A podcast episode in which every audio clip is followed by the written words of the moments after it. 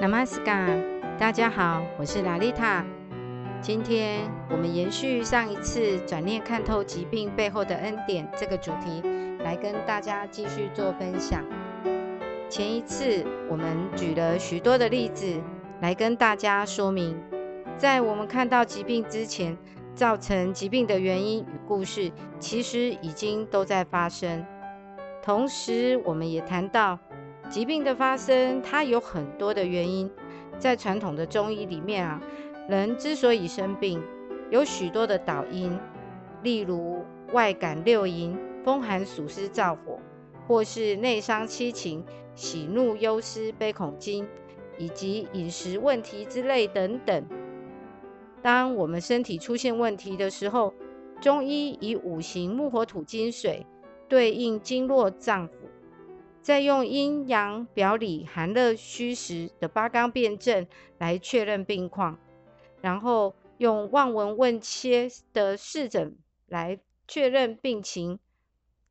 中医认为疾病是身体失衡的状态，而治疗的方法是重建一个好的身体环境，让疾病无法发生或者进而消除。所以从古到今。这些细菌、病毒不断变种，也有各种的瘟疫，但是中医的治疗延续数千年，仍然可以发挥它的效用。这就很像印度阿育吠陀，或是一些古老部落族群里面的疗法，也都是类似这样的观念。因此，我们在看疾病的时候，应该用更宽广、更多面向的角度去了解和评估。目标呢，绝对是以病人的福祉为优先，恢复健康为要点。现在的医学对于单一的器官和部位的功能非常有研究，有各种的数值指标可以来衡量身体的器官或者它的功能是否正常运作。举例来说，评估肝脏健不健康，可以看血液检查出来的各项肝功能指数，例如 GOT 或 GTP 等。评估心脏健不健康，那就看心跳、心率或者血压。有没有糖尿病，就拿血糖数值来做衡量。其他像肾脏、脾脏、肠胃等等，也都有一些指标。可以进行侦测，像癌症也是有各种的检验可以做确认和评估。再来，现在的医学也有很多进步的仪器，像 X 光、B 超或是核磁共振等等，这些机器呢都可以去看器官的部位啊、形状啊，或是它的结构变化。如果像这些数值啊，或者是这一些检查，它的结果不是落在被界定的正常范围内，那就可能开始一连串的矫治措施和治疗。有这些仪器跟标准很好，可以帮助我们做好健康管理。但是我们也必须要了解，这些所谓的正常标准数值是会被改变的，例如。美国心脏协会在二零一七年的十一月十三日发布高血压标准的新治疗指引，它重新定义了收缩压在一百三十毫米汞柱，舒张压在八十毫米汞柱以上就称为高血压。可是大家知道吗？先前的高血压定义是在一百四跟九十毫米汞柱以上。以好的方面来说。这高血压的标准降低之后，可以提前发出警讯，提醒我们留意。但是另外一方面在想，这个标准降低后，一下子又多出了更多的高血压患者。大家想想，这医院医生可以多收多少高血压的病人？药商可以多卖多少降血压的药方？就连健康食品的销售商。也多了许多可以鼓吹销售的对象，可是达到那个标准，真的就是高血压吗？真的就是健康有问题吗？现代的人经济条件好了，也比较关注自己的健康。一些企业单位里面给员工的福利之一，也是会编列预算，让员工做年度的健康检查。同时，也有许多医院或诊所销售套装的健检产品。所以这几年常常会遇到伙伴拿着医院健康检查的报告来询问他哪项数值偏高或偏低，要怎么处理，或是他被诊断了得到什么病，该怎么治疗。有些比较谨慎的伙伴，甚至看了健检报告之后，马上就接受医院的建议，进一步做处理。但是却没有积极去了解这个数字背后所代表的意义，因为它有可能是中医所说的那些内因或外因所引起。它其实它代表的是眼前的这个状态，并不等于过去，也不代表未来，并且每个人的体质状况、生活环境各方面的条件都不一样。就拿前面提到的血压来说。在某些人身上是偏高，可是，在某些人身上，他可能是正常的，因为这是他所需要的，生活的需要、情绪的需要、环境的需要，有种种的需要，所以心脏就很卖力的配合工作。我们的身体是非常有智慧的，他会用各种方式去做调整，好让自己可以活下来。所以，并不是只看数字的高就要把它压低，数字低就要把它拉高，而是要去看看这个现象背后的成因，进而去真正的解决问题。曾经有一位小伙伴说，他容易缺钙，需要定期到医院检测骨质密度，还要补钙。其实，这位小伙伴还年轻。年轻人饮食生活正常的话，不太会缺钙。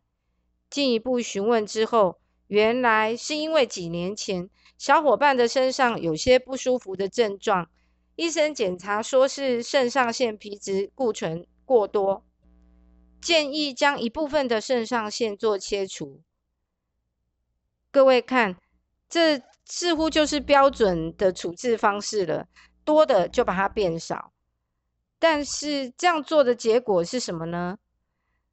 这位伙伴的肾上腺被切除部分之后，变成肾上腺素和皮质醇分泌偏低，需要长期服用激素来补充，并且大家知道吗？肾上腺会分泌维生素 D 的先驱物质，可以帮助身体里的钙合成。伙伴的肾上腺素分泌不足，钙的合成不足，难怪会缺钙。然后呢，医生就给他吃钙片，但这种化学合成的钙片不像我们由食物当中所摄取的钙质，身体并不好吸收。钙补充过头了，又影响了铁核心的吸收，因此这几年伙伴也贫血，并且很容易感到疲劳。经过这样一讨论下来，就发现。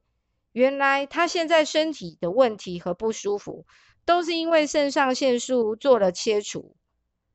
那我们再回过头来看，当时为什么他的肾上腺皮质固醇会分泌太多呢？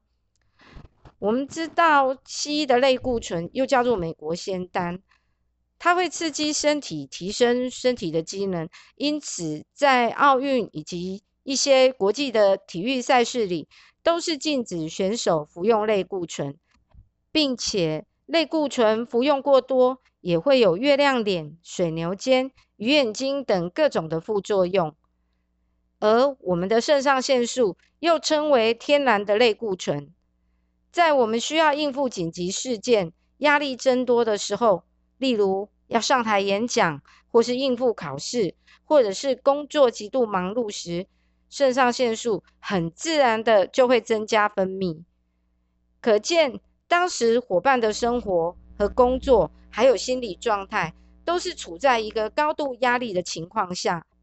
那肾上腺当然要全面备战，并且努力分泌激素，以便应付眼前的难关。这是生命找出口的本能，因为它要活下去，所以。若只看数字，肾上腺分泌太多，就说它不正常。但其实这是正常的身体机制，不正常的是我们的生活、工作和心理状态。大家想想看，应该要被解决的是什么呢？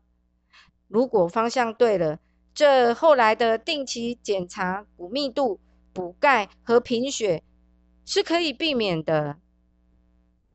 所以说。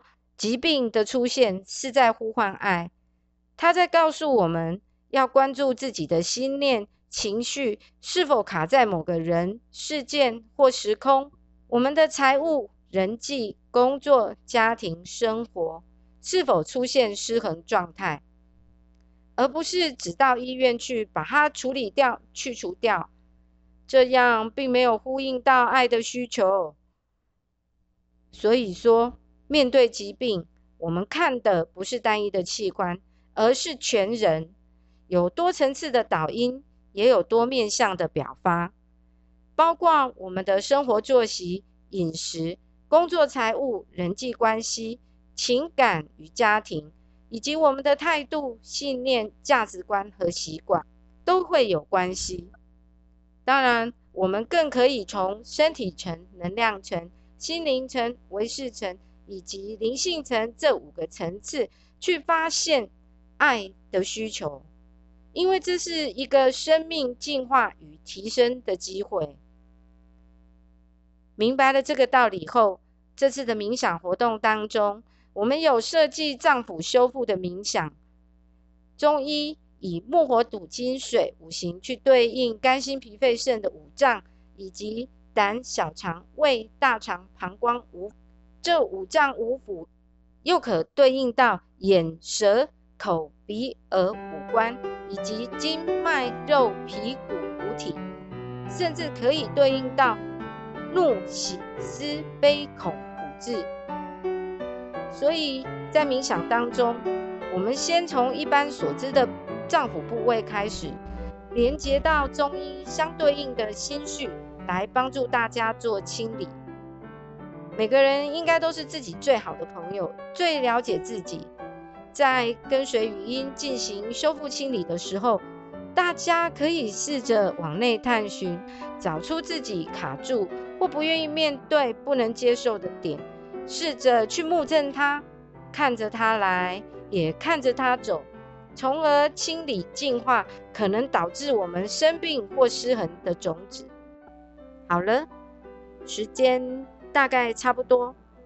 关于疾病，我们还有瑜伽的观点要继续跟大家分享，我们就等下一次喽。祝福大家一切祥和喜悦，Namaskar。